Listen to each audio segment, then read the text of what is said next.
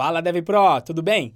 Eu estou interrompendo aqui a gravação para te dar uma notícia super importante e eu garanto que você vai curtir. A sua grande oportunidade de entrar para a área de programação voltou. Estão abertas as inscrições para a sexta edição do evento Jornada Rumo à Primeira Vaga. Se você não sabe ou não conhece o que é a jornada, eu vou te explicar agora.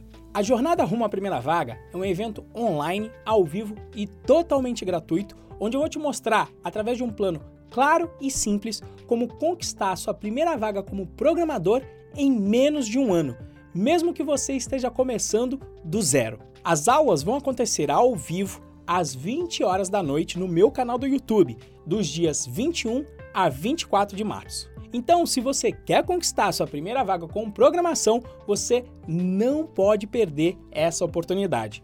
Faça a sua inscrição em rumoaprimeiravaga.com.br ou vá no primeiro link da descrição desse vídeo. Então é isso, olha, não vai dar mole, não corra o risco de ficar de fora. Eu já vi muita gente ensinar a programar. Agora, ensinar a conquistar a primeira vaga com programação é só aqui que você vai encontrar. Então, te aguardo para o dia 21 para nossa primeira aula do evento. Até mais e tamo junto. Olá, olá, meu querido e minha querida que está aqui para ouvir mais um episódio do podcast Dev Pro. Hoje nós vamos entender como é que funcionam as operações de grandes startups. Antes de apresentar aqui o nosso ilustre convidado, Vou aqui já chamar o meu parceiro de sempre aqui no podcast, o Moacir, meu querido. Boa tarde hoje, não boa noite, porque a gente está gravando nesse momento 1h20 da tarde. Boa tarde. Boa tarde para vocês, bom dia, boa tarde, boa noite, boa madrugada para quem está nos acompanhando aí através das plataformas de streaming de áudio, né, do Spotify, do Google Podcasts, Apple Podcasts e também através do YouTube por vídeo. Seja muito bem-vindo a mais um episódio do podcast Dev Pro. E hoje, como o Renzo falou, né, a gente vai falar sobre startup, né? O termo da moda, são. O termo da moda faz tempo já, né? São as grandes empresas. Startup agora, o Brasil está bem mais consolidado nisso, né? E a gente trouxe um cara aí grande de startup para poder conversar com a gente. Quem que a gente trouxe aí hoje, Renzo? Hoje a gente vai conversar com o Rodrigo Souza, que é um especialista em operação e expansão de novas unidades de negócio e vai contar pra gente em detalhe como que é tocar a operação dessa startup, né? A definição que eu gosto de dar, startup é uma empresa de alto crescimento, né? Não é sinônimo de empresa, mas é sempre uma empresa com alto crescimento ou na linguagem do matematiquês, a empresa com crescimento exponencial e quando você tem esse crescimento acelerado, vários desafios aparecem, tanto do lado do software, tanto da área de operação. E só para dar aqui um, um, um, gostinho aqui do currículo do nosso querido Rodrigo aqui, ó, 15 anos de experiência de mercado, fez abertura e expansão da Easy Taxi em 2013 no Norte e Nordeste. Em 2017 abriu a operação da RAP no Brasil, depois foi consultor na Porto Seguro e desde 2019 tá na Busa, responsável pela área de. Agora é contingência ainda, Rodrigo? Ou mudou? Porque eu sei que em startup toda, cada hora muda, já, já, já mudou o organograma. Mudou isso ou não? Isso, ainda é na área de risco e contingência. Maravilha. E ele atua também como consultor, professor e mentor na Dinâmica Group. Ou seja, o Rodrigão já bateu o bumbo em muitas empresas. E aí eu já vou começar aí, na verdade, antes de mais nada, Boa tarde, Rodrigão, e até me corrija aí se tiver algum ponto, porque eu tirei muitas dessas informações do seu LinkedIn, e aí se você quiser aí complementar também e dar uma boa tarde pra galera, fica à vontade. Boa, boa tarde, galera, boa tarde, Renzo e Moacir. Acho que satisfação imensa estar aqui, podendo falar com vocês. Espero passar aí toda a minha experiência nesse mundo de startups e que as pessoas tirem todos os insights e que elas possam aplicar, conhecer um pouco mais como funciona uma startup, como funciona é, uma empresa é, já mais madura no mercado também, como eu trabalhei na Porto Seguro. Espero que eu possa contribuir aí com todo mundo. Você pode fazer um ótimo produto, mas é preciso convencer as pessoas de que o que está vendendo é melhor ainda. Não estamos vendendo computadores. Estamos vendendo o que eles podem fazer com o computador. E aí, Rodrigão, aqui é, é o podcast Dev Pro. E aí, às vezes, o, o, a pessoa que está escutando agora esse podcast fala, mas que raio que é isso de operação E o que, que isso tem a ver com software? Então, onde que está essa conexão? Explica pra gente o que, que é a operação de uma startup e o que, que isso tem a ver aí com software, que é normalmente o nosso, nosso público que ouve aqui o nosso podcast, cara. Legal. É, quando a gente abre uma operação, a parte de operações ela anda muito junto com a parte de desenvolvimento. É, mas a gente faz muita coisa é, antes de desenvolver. Então a gente precisa entender o problema, validar aquele modelo de negócio, entender qual é a necessidade, sentir a dor daquilo criar uma solução paralela para aquilo, para depois a gente levar isso para desenvolvimento. Às vezes as pessoas pensam, puta, eu preciso da tecnologia aqui para poder começar a minha empresa. Não, você não precisa de tecnologia. Você pode começar de uma forma, é, pode começar com Google Forms, você pode fazer um MVP, testar aquele modelo de negócio, criar uma solução para aquele negócio e posteriormente você levar isso para a tecnologia, a tecnologia ajudar operações. Então, às vezes, as pessoas confundem muito, ah, só posso fazer se for com a tecnologia. Não, existem outros meios que você consegue fazer e quando aquilo se tornar uma dor, aí sim a gente vem para a parte de desenvolvimento. Bacana, e só, só para entender aqui e também desmistificar, de repente o nosso ouvinte aí não conhece os termos, então, para ver se eu entendi, a gente tem o que se chama de MVP, que vem do inglês Minimum Viable Product, se eu não me engano. Isso. É o produto mínimo viável. E aí você vai utilizar, quando você falou Google Sheets, para quem não conhece, seria o Excel do Google, Google Forms. online. Google Forms. Google Forms Isso. também, um, ou um Excel. Ou seja, você vai usar o que já tem pronto de software para modelar primeiro esse problema, para você melhor conhecer o problema, para depois fazer o software. E, e, e, cara, por que que é melhor esse, por que que é melhor fazer assim e não começar fazendo o software de cara?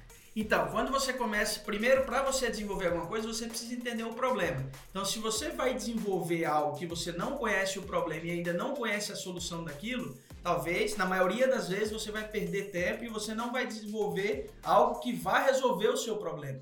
Então, primeiro você precisa entender o problema, mapear é, a solução daquele problema para depois desenvolver algo que seja compatível e que vai resolver aquele problema seu.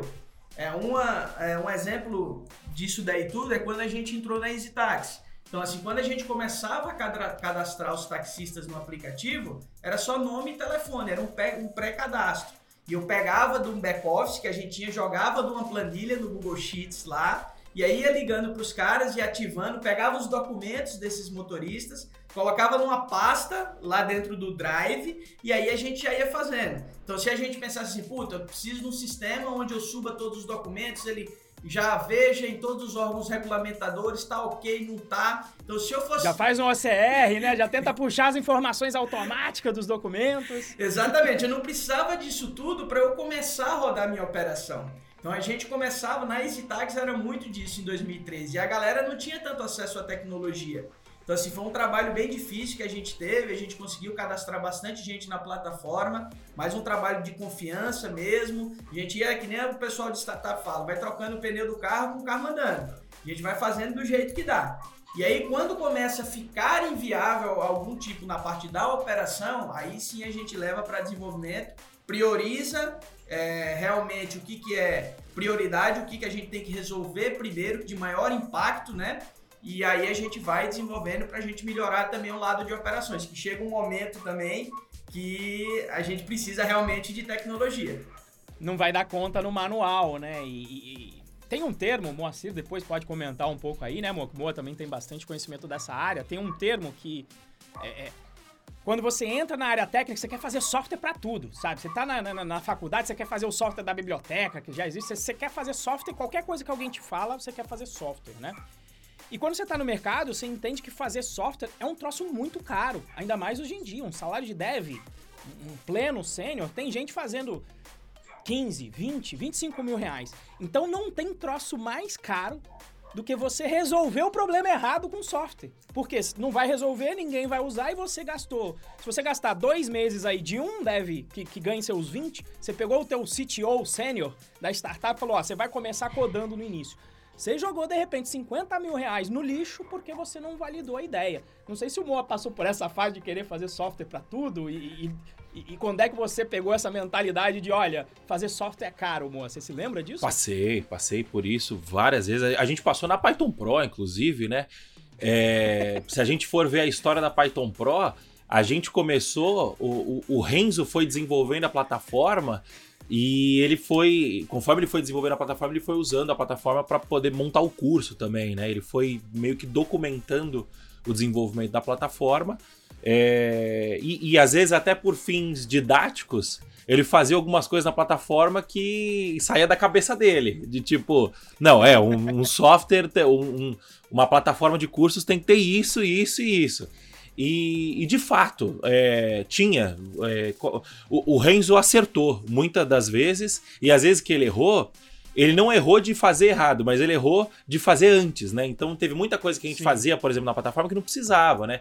Então, se a gente pegar um exemplo da nossa operação aqui na Python Pro hoje em dia, é, o cara, a pessoa vira e fala assim: não, eu quero me matricular no Bootcamp Dev Pro mas eu tenho. Eu, eu, a minha forma de pagamento vai ser cartão, uma parte do dinheiro no cartão e outra parte do dinheiro no Pix. Em outras épocas, a gente falaria assim, não, então vamos, vamos ver como que o software vai abarcar isso, né? Então a gente vai precisar fazer um campo no banco para poder marcar que esse foi um pagamento misto e tal, não sei o quê. Hoje em dia... Quem... E, se, e se cancelar um desses pagamentos, se o cara cancelar um do cartão e pagou só o Pix, como é que a gente vai devolver essa grana, né? Hoje em dia, o que, que a gente faz? A gente fala assim, fala com o suporte. E aí o suporte vai, o nosso querido suporte, que também é o nosso querido editor aqui do nosso, do nosso podcast, que é o Moita. É o nosso Rodrigão, o nosso Rodrigão. É, é, o nosso cara, o Moita é o nosso cara de operações, né? E, é. e, e, e é um cara de operações, que ele toca podcast, ele edita podcast, ele toca atendimento. É... é, ator de, é ator dos nossos. É ator nossos, dos anúncios. um dia a gente tem que trazer o Moita para conversar aqui, Renzo. É, o Sim. Moita é o apelido dele, né? O Luiz Felipe. Um beijo pro, pro Moita. É, e aí, o, a gente manda, fala assim: chama no suporte. Aí o Moita vai lá, abre uma planilha, marca o cara que pagou em, em, em duas parcelas, coloca o em, em, dois, duas formas de pagamento diferentes, coloca o, o, comprovante do Pix numa pasta. E, porque o importante no fim. E depois do... gera nota fiscal em separado dessas manuais, porque se entrou via Pix, nem, tem que lançar manual. Tudo é tudo na mão, é, tu, é tudo. É, essa parte é feita na mão. Por quê? Porque quando a gente começou a se deparar com esse problema, a gente olhou e falou assim: tá, mas peraí, quantas pessoas pagam é, pelo método tradicional de pagamento e quantas pessoas pagam por vias alternativas. E vamos supor, era alguma conta na, na ordem de 80% das pessoas pagam pelo tradicional e 20% paga pelo não tradicional. É, porra, então vamos tratar esses 20% na mão e não tem problema, entendeu? E, e, lá na Codivance, que é uma fábrica de software, a gente atende muito startup. E a minha orientação é sempre, eu, eu, eu brinco, né, que toda vez que eu vou fazer uma venda, o meu papel na hora de vender é convencer o cliente que ele não tem que me contratar. Porque o cara chega e fala: Não, eu tô com uma ideia de um marketplace, e aí a gente vai fazer isso, vai fazer aquilo tal. Aí eu falo: Tá, você já testou? Você já rodou formulário? Você já abriu o WhatsApp? Já, já, já perguntou pelo WhatsApp? É, você já validou a sua hipótese, né? É o que o Rodrigão falou. É, existem hipóteses de negócio, né? De operações, ideias, né? E aí você precisa validar essa hipótese. E como startup, geralmente é um cenário muito disruptivo, muito. Geralmente a startup está tentando fazer alguma coisa que ninguém fez antes, né? Na grande maioria das vezes. E para fazer isso, você precisa testar o máximo possível e testar da forma mais barata possível, né? Então aprendi essa com o Michel, que, que também já. O Michel já foi entrevistado aqui? Não sei, né? Já. Não lembro. Agora fiquei na dúvida, eu acho que talvez. Não, eu. Acho Bom, que já, acho que já. Se não foi, vai ser. É, eu acho ele... que já, mas se não foi, vai ser. Com o Michel Amaral, que ele falou, cara, o, o nosso papel como desenvolvedor de software para startup é convencer o nosso cliente que ele não precisa da gente. Porque se ele não for. Se, se a gente não conseguir convencer ele e se ele não for convencido disso, significa que precisa, porque já está numa fase madura, que já vale a pena o desenvolvimento de software. É, então, assim, é, a, a, minha orientação sempre é gaste o menos possível para validar a sua ideia, porque, é, é como o Renzo falou, desenvolvimento de software custa caro. Faz sentido é, é, essa, esse pensamento, Rodrigão? Sim, é, a gente tem que validar para não gastar muito, né? Se a gente não valida, a gente tem uma grande probabilidade de errar. É uma, uma, coisa muito importante também. Chega um determinado momento que a gente precisa de tecnologia. E as pessoas sempre ficam, puta, eu preciso de tech, eu preciso de tecnologia. Mas às vezes você resolve com uma query ou com uma planilha, com alguma coisa que você pode extrair os dados e não há necessidade de você desenvolver um sistema para resolver um problema que você precisa. Então isso aí é muito importante também, já falando um pouco mais para frente na EasyTax, a gente teve uma época que a gente já tinha uma base de taxistas e a gente precisava fazer com que esses caras recebessem pagamento mobile, que a gente ia ganhar uma taxazinha em todas as transações. Então, se você for ver, o cara me mandava um cartão no banco via WhatsApp dele, eu preenchi uma planilha com agência, conta, nome do cara e CPF, mandava lá pro cara que fazia a transação, não me lembro qual era o fornecedor nosso, o cara transacionava, subia o planilhão e transacionava os pagamentos. Então, assim, ah, será que eu só consigo fazer se eu tiver o cara vai imputar um dado, eu já vou ler automaticamente aquela foto, já vai me dar todos os dados criptografado, onde eu não vou ter acesso a uma informação. Não, eu consigo rodar paralelamente. Então, é, a tecnologia ela não pode travar sua operação. E aí você precisa arrumar alternativa. E a gente tem que fazer, fazer a máquina rodar. Então, isso daí foi uma outra época já que a gente já tinha esses cartões que a gente também rodava em paralelo. Nessas, ah, não pagou o taxista tal. Puto, pegava, imputava lá as informações, ah, agora. Ia lá, rodava e pagava o cara. Então isso daí é bem legal também e precisa mesmo validado antes de desenvolver para que a gente não gaste dinheiro à toa. E, e até para você não ficar esperando o tempo de desenvolvimento. Você fica esperando, você já, se você já cadastrou os, os taxistas e já está rodando com a planilha, é, é, é, você já está fazendo dinheiro, né? E assim, não é que a gente. A gente não tá falando que é para manter o MVP e esse Bumba Meu Boi para sempre. É você analisar e falar: olha, o que mais tá doendo agora são os pagamentos. A gente tá fazendo, sei lá, 500 pagamentos, não tá dando mais, a equipe tá estafada porque não consegue fazer. Então aqui vai ser um bom investimento de trazer o Rodrigão com olhar da operação, porque agora ele já até entende dos processos, quais são as etapas, e vamos pegar essa parte do processo que é a mais complicada e vamos trabalhar só nela e resolver ela. E assim você vai andando de, de, digamos, de prioridade em prioridade, fazendo um melhor uso de um recurso caro, que é o recurso de tecnologia. É isso, Rodrigão? Isso. E um ponto muito importante também, Renzo, é a parte de tecnologia, muitas vezes elas criam soluções, tá? Sem consultar a área de negócio. Então isso é um ponto importantíssimo. Tudo que, que, que a parte de tecnologia, a parte dos devs forem desenvolver, validar o que eles estão desenvolvendo se realmente resolve um problema da área de negócio.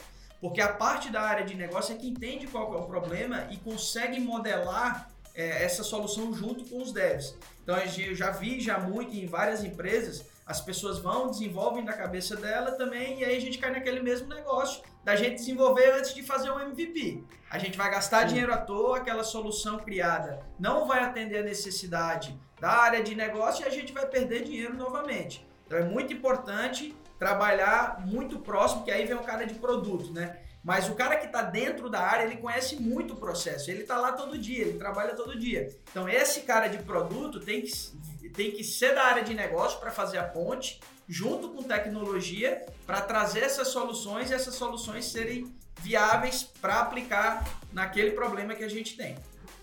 É, é aquela história, né, Renzo, que para quem para quem tá chegando agora, né, que não ainda não conquistou sua primeira vaga como programador, quando você entrar numa área de desenvolvimento de uma empresa, você vai começar a ouvir muito que o usuário não sabe usar o sistema, né, Renzo? Como que funciona se, isso? Se não fosse o usuário, o meu sistema era perfeito, né? É a mentalidade no início. Pô, o usuário burro não sabe usar, não.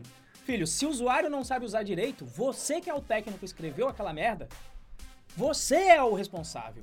Exato. Porque no fim do dia, software existe só para resolver um e só um problema, que é o problema do cliente. Então, se o cliente não usa porque a tela tá feia, se o cliente não usa porque a cor do porque você não sabia, você misturou cores com daltônico, não consegue ler e dentro da tua base tem uma porrada de daltônico, a responsabilidade é sua. Então, quanto antes, a gente tá falando isso aqui, né, amor? Não como. A gente já fez todas essas cagadas que o Rodrigão já falou, eu já fiz. Eu já fiz sistema da minha cabeça, eu botei um milhão de funcionalidades que ninguém usava, eu já fiz tudo isso. Então, o que a gente tá querendo aqui é já te deixar, né? Se você sair desse podcast só com o subconsciente, cara. Eu, eu tenho que me preocupar com o usuário. O usuário é, é o meu. É, o usuário é meu rei. Ele é o dono da verdade, é ele que dita se o meu software é bom ou é ruim. Não sou eu, não, não é mais ninguém, não é o meu chefe. Quem vai ditar é se o cliente usa ou não o software. Se você se guiar por esse princípio, você vai avançar muito mais rápido na carreira que eu e o Moacir. E é isso que a gente quer para você. Sim, né? Quer e... que você avance muito mais rápido, que você fique muito mais rico que a gente. E, e, é e, e, e acho que um ponto interessante também é que Pô, eu comecei há 10 anos atrás profissionalmente, o Renzo começou há uns 12, 15 mais ou menos. É, na nossa época, no começo, no nosso começo, você tinha. É, era, é, era mais difícil desenvolver software. Não é que era mais difícil, mas hoje em dia está muito mais fácil desenvolver software. Então, eu acredito, e aí o, o Rodrigão pode confirmar para a gente ou não se faz sentido isso. Eu acredito que o, o, o desenvolvedor hoje. É, ele, ele precisa ter uma cabeça muito mais de produto. Ele tem que ser técnico, obviamente, né? É, ele, ele precisa ter técnico, mas principalmente o júnior, o pleno. É, é, é, muito. Hoje em dia é mais importante do que era antigamente o desenvolvedor ter uma cabeça de produto, porque hoje em dia tá mais fácil desenvolver software. Então, você pega um Django, por exemplo. É, eu, eu subi um software aqui para Python Pro que a gente precisava começar a coletar alguns dados. Obviamente que de maneira bem crua, né? Mas eu subi um software em um final de semana aqui com Django, porque já tem muita coisa pronta. O Rodrigão falou de planilha, de você passar a planilha de um lado para o outro. Você tem plataforma de low code hoje, que você caiu, caiu uma linha numa planilha, ele já vai ativar e mandar para um outro serviço. Tudo isso é, é, programação que não, não, é, não é ciência de foguete, né? Não é rocket science, não é, não é um bicho de sete cabeças. É simples. Então, você como programador, como, principalmente como programador iniciante, ter essa cabeça de negócio, de produto, ajuda bastante. Faz sentido, Rodrigão?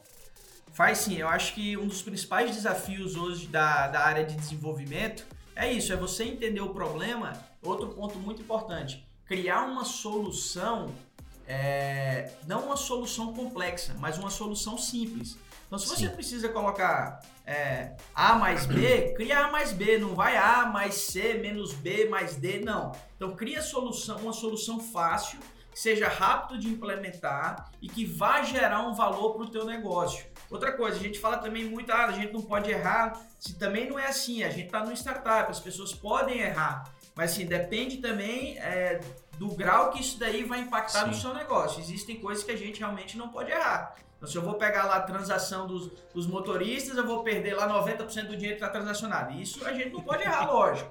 Mas, por exemplo, eu estou fazendo um, um cadastrozinho de motorista. Puta, eu posso errar, pode dar um bug, o cara pode não conseguir. É um impacto muito pequeno na minha operação. Uma outra coisa muito importante também, tudo que você for mexer na área de desenvolvimento, você precisa entender onde vai impactar as outras áreas. Você está na área Sim, de operações. Você começa a mexer lá no taxista, mas você começa a mexer no taxista e você vai e quebra no trans, na, transação que o cliente está pagando. Sei lá porquê. Assim, da, da, parte de tecnologia vocês entendem muito mais do que eu. Mas a gente também não entende lá... quando acontece isso. Mas aí quebra lá e aí fode toda a operação. Então, assim, antes de desenvolver, é muito importante que você é, entenda realmente, que nem o, o Moacir falou aí, entenda, tenha uma cabeça de produto, entenda qual é o problema, crie a solução. Às vezes a gente é muito rápido. Então, a gente tem um crescimento muito acelerado. A parte de tecnologia não vai conseguir acompanhar. Então, assim, tem que ter calma. Às vezes a gente fala, puta, vamos desenvolver isso daqui nesses 15 dias. Quando dá daqui 4 dias, amigo, para tudo e agora vamos pro sul. Então, assim, é um negócio que as coisas acontecem muito rápido. Tanto o crescimento das pessoas é, de todas as outras áreas, da operações de todas as outras áreas, como também na parte de tecnologia. Então, assim, tem que entender muito bem também qual é o perfil do profissional. Ah, você gosta de trabalhar com tudo organizado, com a sprint montadinha, ninguém vai te atrapalhar? Puta, então isso aqui é melhor ir para uma empresa já que esteja num patamar diferente de uma startup. Eu sou um cara que eu quero resolver problema 24 horas. Irmão, entra no startup, você vai ficar a sua vida inteira e não vai ter acabar. Vai ter problema todo dia para você resolver. Então acho que é muito de perfil também de cada profissional, de entender realmente como cada um gosta de trabalhar, né? E aí ver qual é a melhor, a melhor empresa para essa pessoa trabalhar. Sensacional. Eu, só, pra, só fazer um parênteses aqui, amor, eu fiquei curioso. A, a cabeça tá tão ruim, velho, com essa correria de tudo.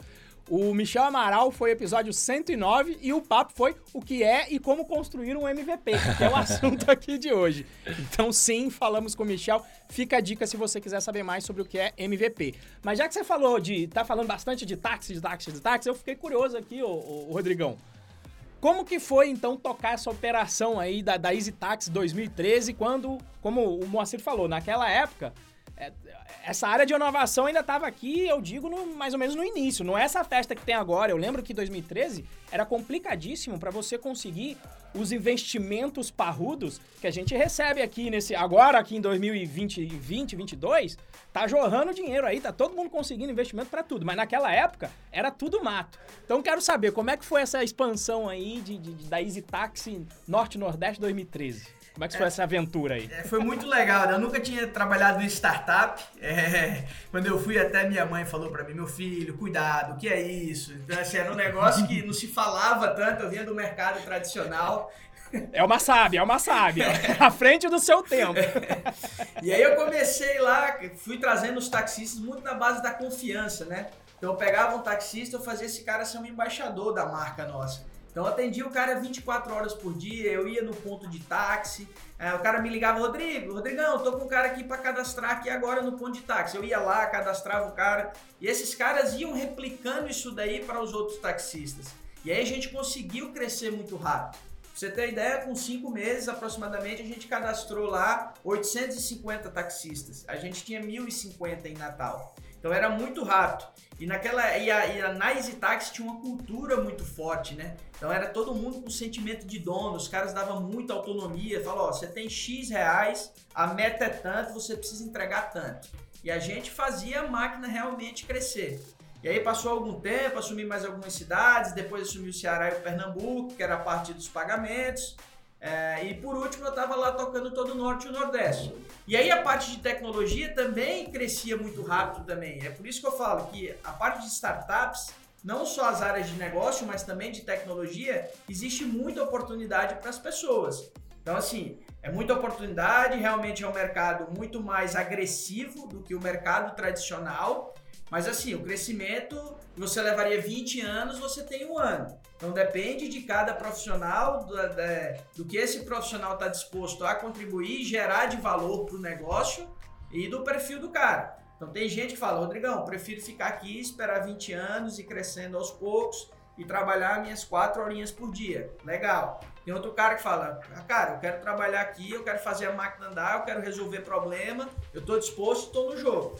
É um perfil mais agressivo. Nem, não tem perfil certo ou errado, eu sempre gostei de startup, é, eu tive nessa parte que você falou da que eu fui para Porto, puta, eu achei que era uma grande oportunidade da minha vida, mas o meu perfil é startup. É pegar um negócio do zero, é desbravar o negócio, entender o problema, criar a solução, deixar redondo e ir para o próximo desafio. Mesmo que seja dentro da empresa, mas eu não vou ficar nunca fazendo a mesma coisa sempre, porque eu vou, desbravo, arrumo a solução, monto e entrego. E aí vou para um novo desafio. Aí já vem uma pessoa que já tem um perfil diferente do meu, que já existe a máquina funcionando, todos os processos definidos, tudo bonitinho, e aí o cara vai tocando nessa área. Então, assim, acho que na parte de tecnologia tem muita oportunidade, é, mas é bem acelerado o negócio realmente das startups. É, conhecendo o Rodrigão, realmente eu não te vejo aquele cara do escritório sentado, fazendo sempre o mesmo processo hoje em dia. O Rodrigão, meu amigo, você chega na empresa, o Rodrigão oh, já tá aqui, vem aqui fazer, vamos fazer acontecer e já sempre ligado no 220. Né? E, e, cara, realmente não, vejo. Vamos chegar ainda nesse assunto aí de, de Porto Seguro, mas realmente não, não, não te vejo nessa, nessa posição aí, não. Só para é interessante o paralelo, eu acho que o Moa também tem história sobre isso. O que o Rodrigão falou agora sobre perfil vale exatamente a mesma coisa para o mundo de dev.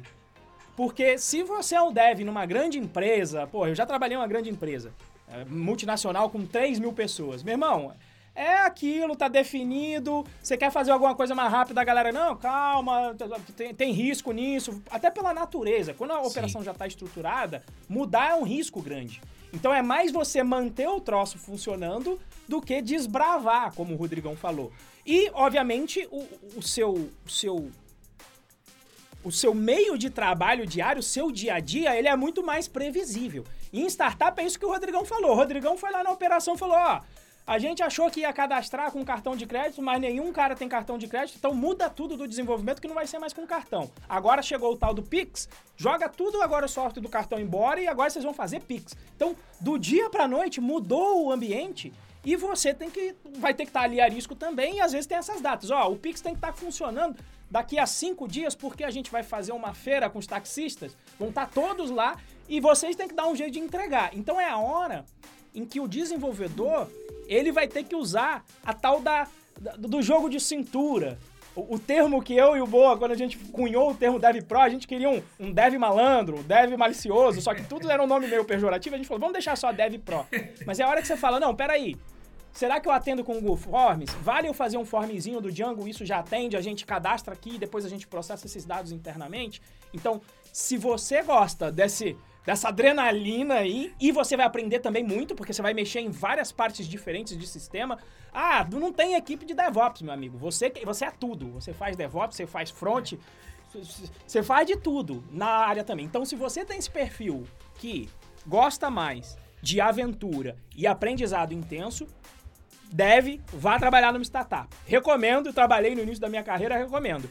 E se você já não, você já tá um pouquinho, de repente, até aí tá com a idade maior, igual eu, já ficou um pouco mais velho, quer uma, uma tranquilidade um pouco maior, procura uma empresa maior que lá as coisas vai ter mais processo, a coisa vai ser mais controlada. Moa, passou por essa aí também, não passou não, Moa? Por, por, por esse mundo startup aí?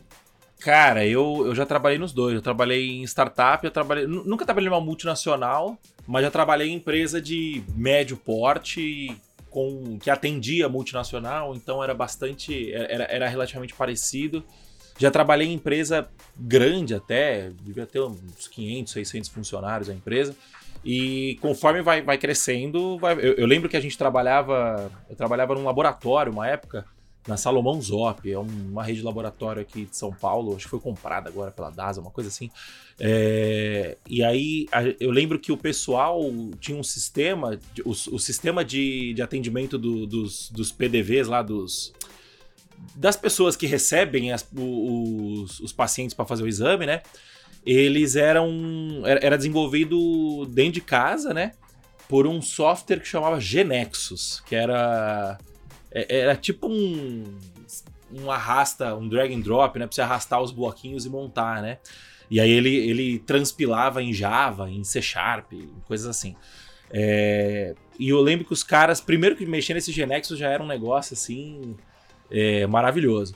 E eu lembro que os caras que os caras, eles tinham uma janela, se eu não me engano, acho que era das 20, da meia-noite ou da uma da manhã às quatro da manhã de segunda a domingo. Então, tipo assim, o software ele operava das 5 da manhã a 1 da manhã de segunda a domingo. Então a janela para poder fazer deploy, para poder, poder subir uma nova versão, para poder, é, enfim, fazer qualquer ajuste, era da 1 da manhã às 4 da manhã. Passou disso, você não pode mais mexer.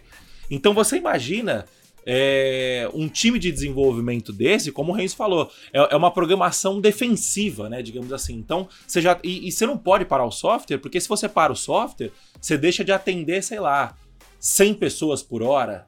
200 pessoas por hora, uma é, coisa nesse sentido. O DASA é, acho que é o maior laboratório da América Latina mesmo. Imagina você parando o maior laboratório da América Latina. Não, eu lembro que, eu lembro que na, na época da Solomon Ops, os caras já tinham umas 10, 12 unidades.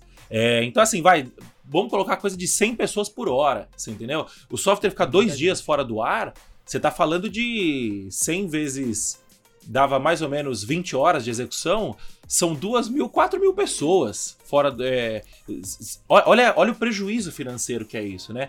Então, é, a, a ótica é diferente. Quando você está falando de uma startup, é, você está olhando o tempo que você demora em não agir, na verdade você está deixando de ganhar dinheiro. Você, você é, possivelmente está deixando de ganhar dinheiro, né? Então, porra, o, vamos colocar cartão de crédito. Não, mas o taxista só trabalha com Pix, por exemplo.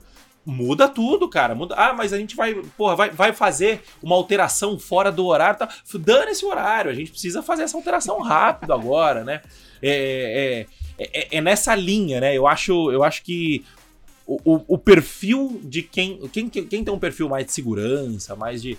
é, é legal ir para uma empresa maior, mais consolidada. E aí o, o, o, contra disso, né, é que numa empresa consolidada a, a, sua, a sua, o seu tempo de crescimento vai ser menor, né? Você vai vai ser maior, na verdade, né? Você vai demorar muito mais para crescer do que numa startup.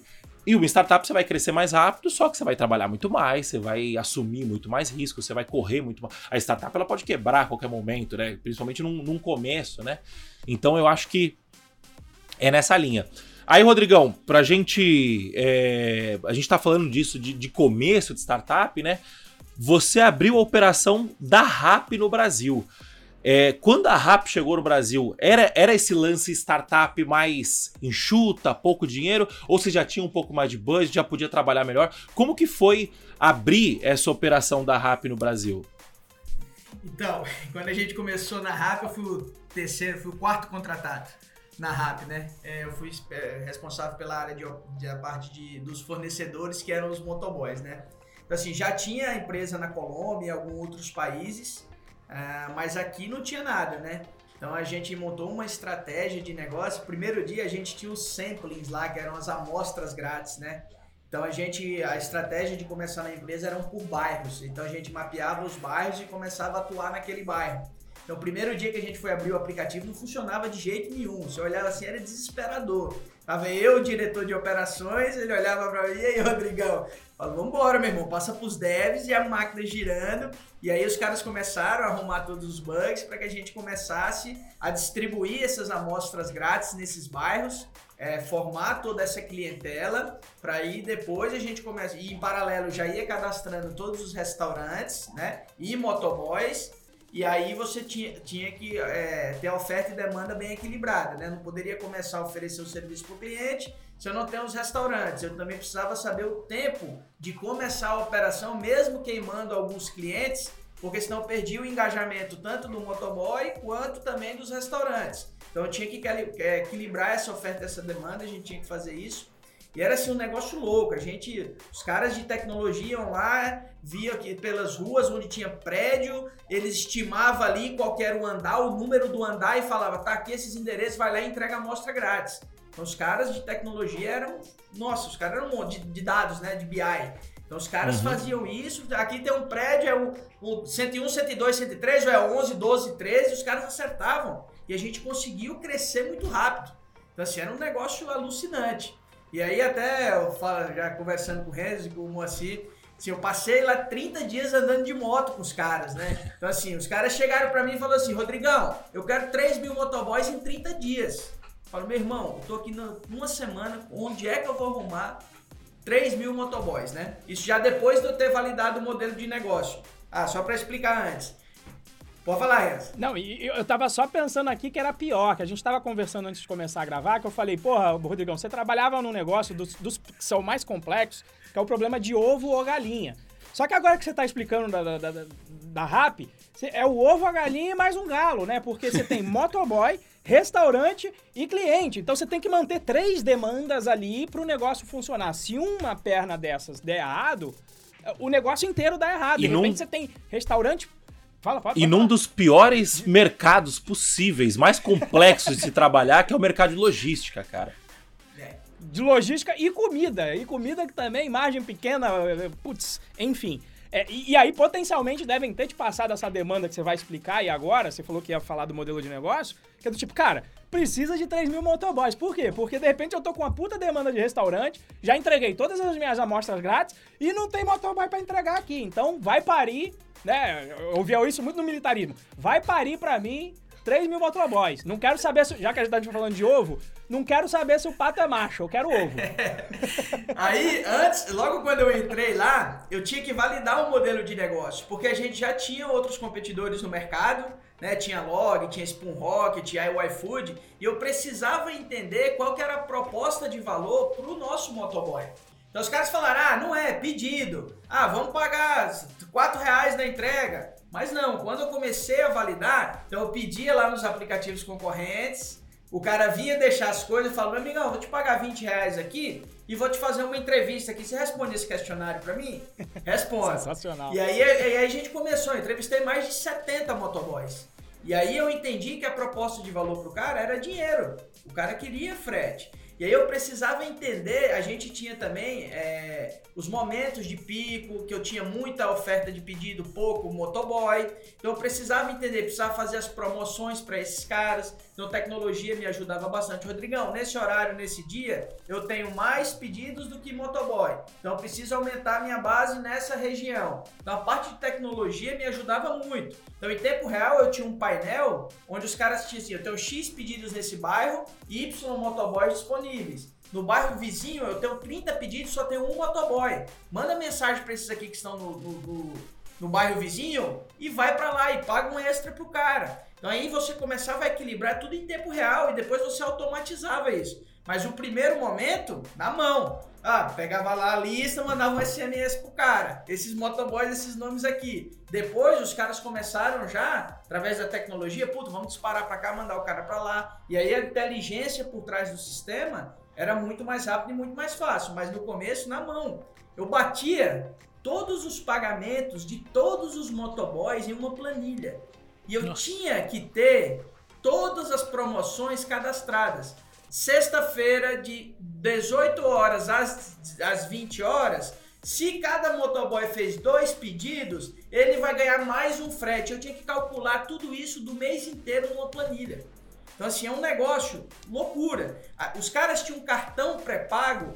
Quando você pedia qualquer coisa, ele recebia, ia lá em qualquer lugar que não precisava estar cadastrado e comprava no cartão de débito. O cartão de débito caía. O cara não tinha dinheiro. Eu pegava 10 motoboys, 20 motoboys, sacava 5 mil reais da minha conta. Falava, tá aqui, amigão, os dinheiros. Vai lá trabalhar. Quando der duas da manhã, você vem aqui prestar conta comigo. Então, assim, se eu fosse depender de tecnologia, não caiu o cartão, vou fechar a operação. Mas em hipótese alguma, você pode parar a operação por causa de tecnologia. Então você precisa arrumar uma solução. Qual vai ser, eu não sei, mas você precisa arrumar. Então, assim, era um negócio alucinante isso daí.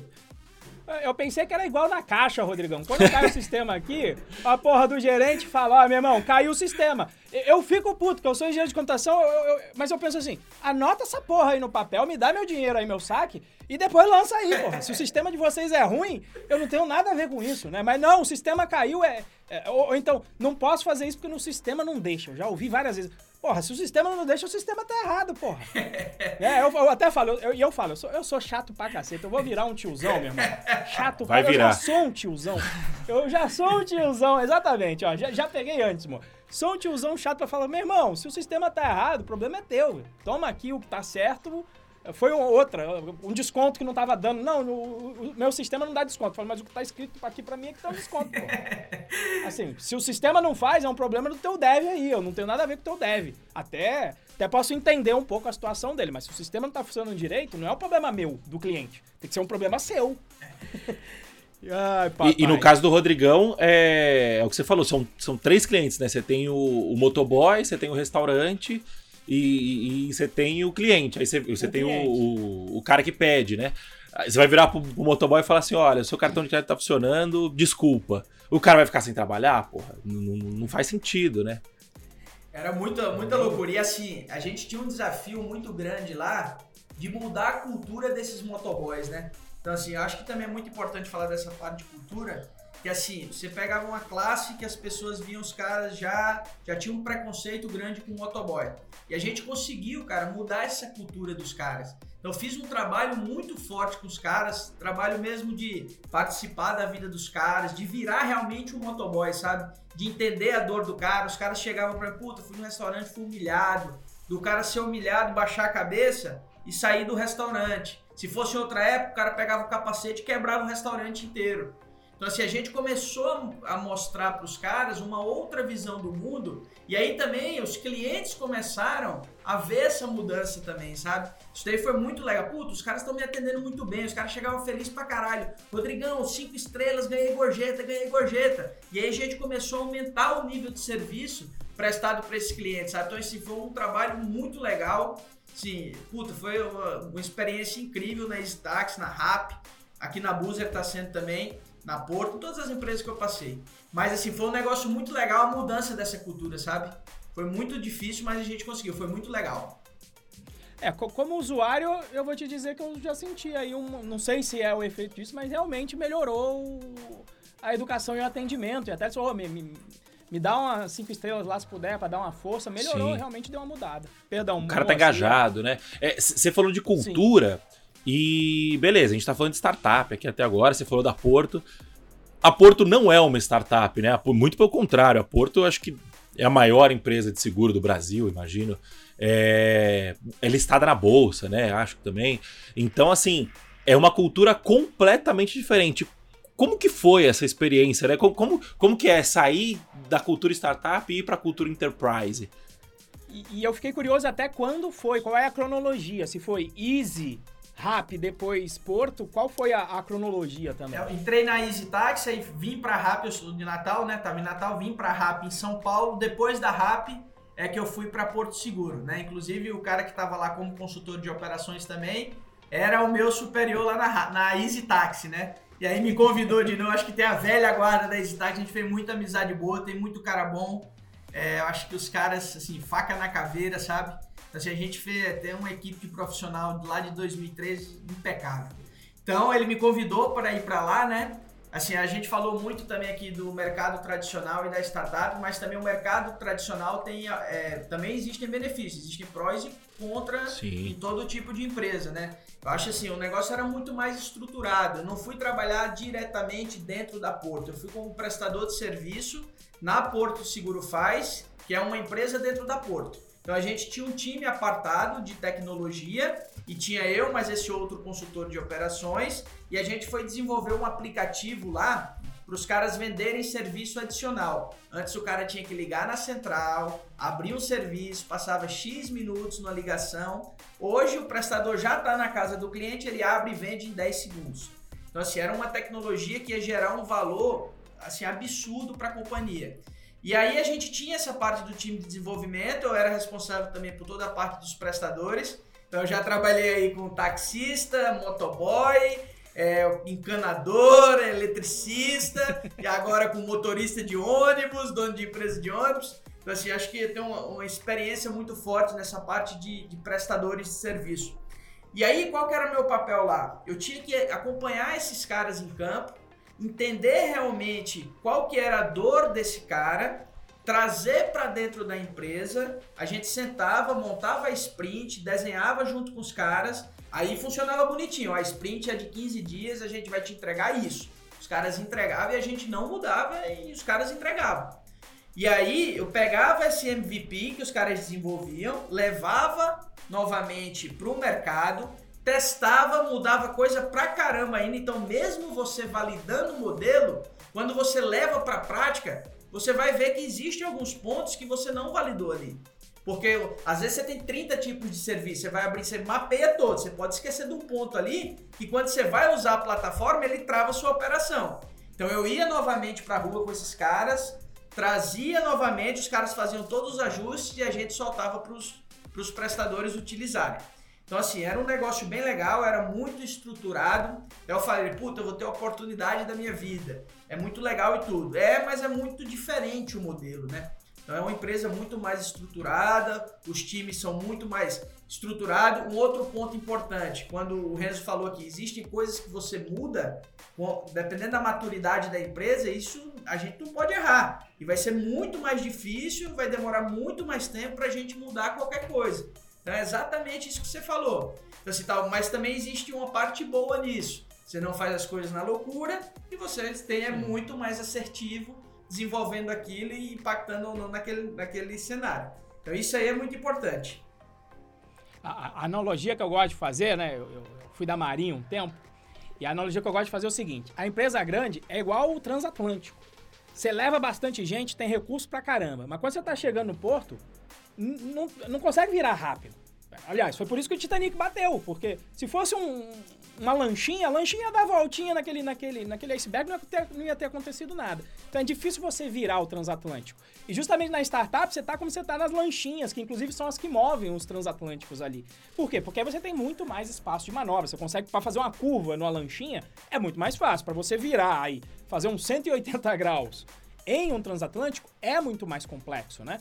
E o curioso é que muitas empresas grandes, inclusive para ter digamos, oxigenação, ela é o transatlântico, mas ela compra várias startups e deixa a startup meio Sim. apartada da empresa para justamente, beleza, eu sou o transatlântico, mas eu ganho agilidade nessas minhas lanchinhas que estão aqui em volta. Então você tem um transatlântico com as lanchinhas fazendo os movimentos mais, mais bruscos, dando as piruetas, etc. Mas o transatlântico ali servindo de base e dando segurança, inclusive financeira, para que essas empresas também cresçam, se tornam por si só transatlânticos também e que tenham outras lanchinhas em volta. Tem muita empresa, a Google é um bom exemplo disso, que compra empresa, deixa quieto ali do lado. Facebook também já comprou várias e aí você vê ali esse, esse movimento acontecendo. É, muito, é Faz legal também falar que assim, toda startup tem que virar uma empresa. Se não virar uma empresa, Sim. ela vai quebrar. Então, assim, é, existem também é, o grau de maturidade da startup. E os profissionais que trabalham nela, existe também um perfil de profissional para cada etapa que ele está trabalhando. No começo, você vai começar com 10 caras lá alucinados que vai fazer tua máquina sair do zero por 100 milhões. Os caras vão fazer a máquina girar de toda forma.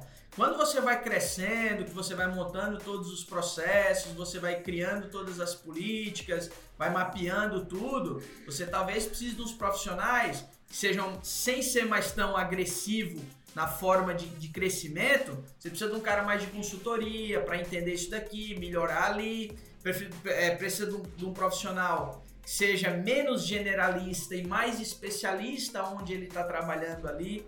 Então, assim, eu acho que acredito também que a parte de desenvolvimento também possa ter uma grande relação também com a área de negócio nisso.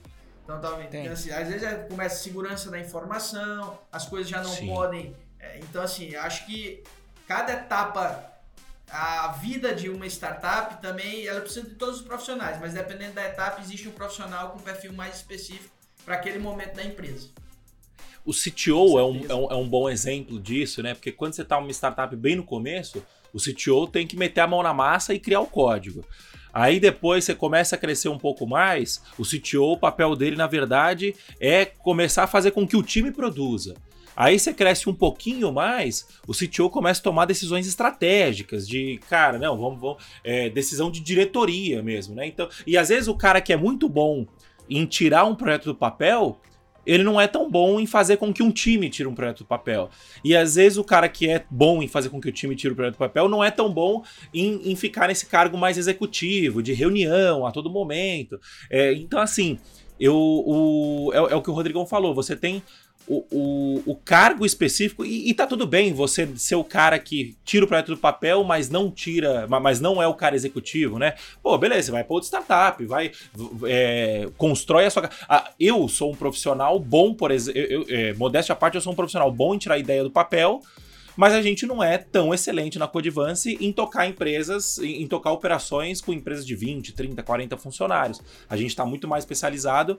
20, 30, 40 acho que ainda assim, a gente tem cliente nisso. Mas sei lá, 100 funcionários ou mais, a gente está especializado muito mais em tirar essa ideia do papel. Por quê? Porque a gente é ágil, a gente tem essa, essa, essa visão boa de, de negócio, de produto, de entender o que, que precisa ser desenvolvido. Mas, por exemplo, segurança, é, LGPD, esse tipo de coisa, a gente não tem expertise. Então, o que acontece? Pô, tem um cliente nosso que contratou uma consultoria de LGPD, eles estão instruindo a gente, a gente está implementando. Justamente por essa diferença de maturidade, né? Acho que a gente pode chamar assim, né?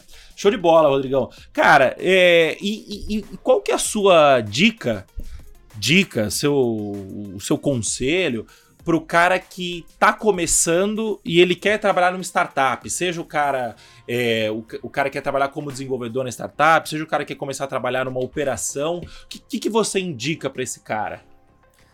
Então, é, hoje em dia tá bem fácil você se destacar no mercado, né? Eu acho que se você fizer um pouco a mais, você já consegue se destacar. Então, é, assim, conselho que eu dou, abrace, façam as coisas, e sejam proativos, entregue sempre mais do que te pedem. Então, sempre trabalhei nessa forma, então assim, sempre fui muito proativo e entreguei, entreguei mais do que me pediram. E assim, não esperem também as pessoas chegarem e, putz, precisa fazer isso daqui. Veja o problema, desenhe a solução e já se antecipe de, ó, a solução é essa daqui, vamos implementar ou não. Então acho que isso é muito importante.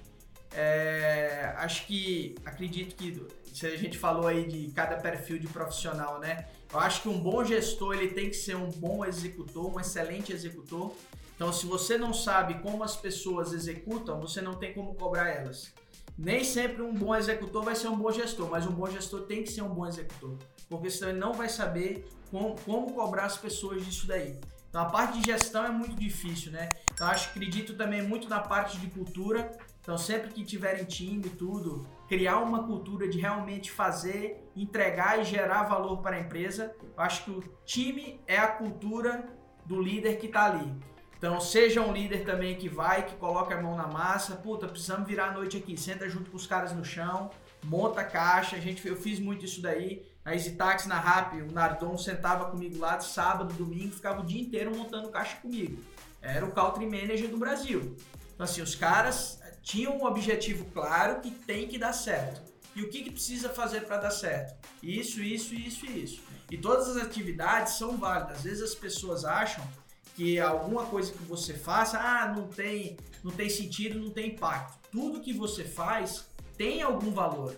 E se você vê o valor das coisas, você vai enxergar que tem.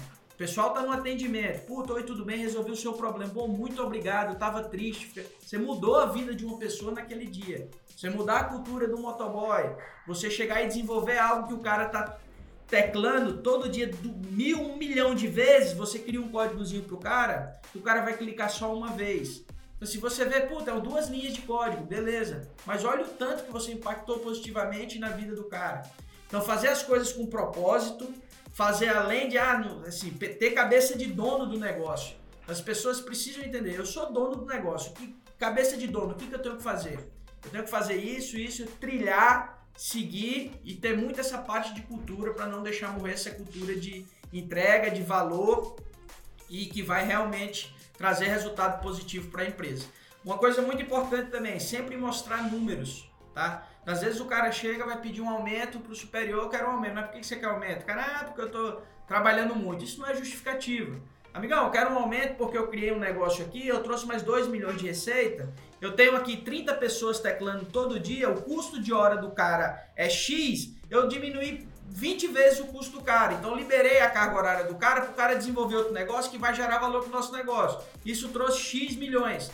Qualquer atividade que você faça, você pode criar métrica e você consegue mostrar isso daí e justificar qualquer coisa que você peça. Então é muito importante sempre trabalhar com número, é o que eu sempre falo todos os dias para todos os meus times. É número, é acompanhamento. Então eu tenho todos os KPIs. Abro tudo, acompanho todos os KPIs todo dia. Você vê claramente um profissional se destacando absurdamente no meio deles. Esses caras criam uma cultura também de remuneração. Quem performa mais tem que ganhar mais. Quem performa menos tem que ganhar menos. E quem não performa não pode ficar no time. Então precisa criar uma cultura também dentro do time disso. As pessoas que performam vão ser reconhecidas. As que estão fazendo o básico o normal, que é aceitável, vão ficar ali ganhando a mesma coisa, e quem não performa tem que sair do time. E isso tem que ser exemplo para todas as pessoas, tanto que performam muito como que não performam. Então essa dica que eu dou para a galera. Está sempre disponível. A parte de tecnologia, eu sei que às vezes as áreas de negócio pedem muita coisa. Então, assim, se você. Cara, o cara vem te pede alguma coisa. Vai tomar 10 minutos do seu tempo? Vai gerar um valor pro cara? faz entrega, desde que não atrapalhe o que você está desenvolvendo ali de grande valor para o negócio. Mas se você puder ajudar, ajude, porque vai impactar positivamente, desde que não atrapalhe. Então, assim, é fazer, fazer, entregar, mostrar resultado e aparecer também. Não adianta você criar um puta sistema que vai vender 100 milhões por mês e ninguém saber disso. Então você precisa realmente, tudo é percepção, as pessoas precisam perceber que você está gerando um valor muito forte para a empresa. Acho que é isso. É muito importante esses pontos de cultura, de liderança, de KPIs. Eu acho que contribui bem para a galera aí. Show de bola, Renzo. Cara, é, eu acho que é isso. Então a gente já tá pegando o caminho da roça aqui. O papo foi muito bom. É, obrigado, Rodrigão, pela sua presença. É, agregou muito valor aqui. E, cara, o pessoal quiser te achar, quiser bater papo com você, passe seus contatos aí. Passe, tem um LinkedIn que é Rodrigo Souza. É, os meus contatos, tem o meu telefone, que eu tô 100% no WhatsApp. A galera que quiser entrar em contato aí. É, aí pede no privado, não vai, não vai passar é, no, no, ar aqui. É, não. não passa no ar, não, senão eu vou te passar trote aí direto também. É. Toma cuidado. Mas, mas, se quiser mandar as redes sociais, se tiver Instagram, essas coisas, fica à vontade. Boa, eu mando sim, pode deixar. Mas assim, quem quiser me procurar também, tem lá meus contatos também no LinkedIn. Fiquem à vontade aí, o que eu puder ajudar a galera precisar de conselho aí, de, de mentoria, estou aqui à disposição. Acho que a gente tem que passar tudo que a gente aprende e replicar isso daí e formar a gente melhor do que a gente. Eu sempre tive esse pensamento também. Se a gente fica é segurando pra gente, a gente não vai sair do lugar. Então acho é que é isso. Aí. Conhecimento tem que disseminar mesmo e formar a gente melhor que a gente. Show de bola. Com certeza. Renzo, onde que o pessoal te acha? Bom, se quiser me achar também, tô mandando lá nos stories agora, sem, sem medo de cancelamento agora, lá no Renzo, arroba RenzoProBR lá no Instagram. Pode mandar lá pergunta, inclusive, acho que eu tenho que abrir uma caixinha aqui agora. Acho que já tem uma de ontem, mas vou abrir uma caixinha aqui. Tô sempre abrindo, 24 horas por dia tem caixinha lá pra você mandar pergunta, tá? Então mande lá no Instagram. E quero aproveitar também para agradecer, Rodrigão. Obrigado pela tua disponibilidade de tempo aqui, de compartilhar esse teu conhecimento aqui. E a dica que eu deixo pro Dev, ó, é, fica aí o, o, resumo de hoje. Ó. Aprenda um pouquinho essa área de operação e de negócio, porque isso vai fazer uma baita de uma diferença na tua carreira. É isso aí, show de bola. Quem quiser me encontrar, eu tô no Instagram também, não tão ativo quanto o Renzo e não tão sincerão quanto o Renzo também. mas o meu Instagram é arroba Moacir Moda. Me segue lá, é, manda mensagem se quiser pra gente bater um papo. E é isso. Se você estiver nos acompanhando aí no Spotify, é, toca aí no sininho para poder ser notificado quando tiver novas é, no, no, novas publicações, né, novos episódios. Novos episódios. É, Siga-nos no Spotify também e deixa o review 5 estrelas aí que ajuda a gente, né, meu amigo? É, ajuda a gente aí, ajuda, ajuda o Spotify a identificar que a gente está gerando valor para você e com isso ele vai espalhar a palavra, né? E se você estiver acompanhando pelo YouTube, é, se inscreve no canal, deixa o seu like no vídeo, deixa o seu comentário aí, é, ativa o sininho também para poder receber notificação quando sair vídeo novo. E é isso. Muito obrigado, pessoal. Ah, já ia esquecendo. É, entra no nosso canal no Telegram também para saber as novidades. Se você quiser saber o que está acontecendo aqui na Python Pro, acessa aí bit.ly barra canal DevPro. Entra no nosso canal aí no Telegram e é, fique por dentro de todas as novidades da Python Pro. Beleza, pessoal? Então é isso. Muito obrigado. Até a próxima. Valeu, falou, tchau, tchau.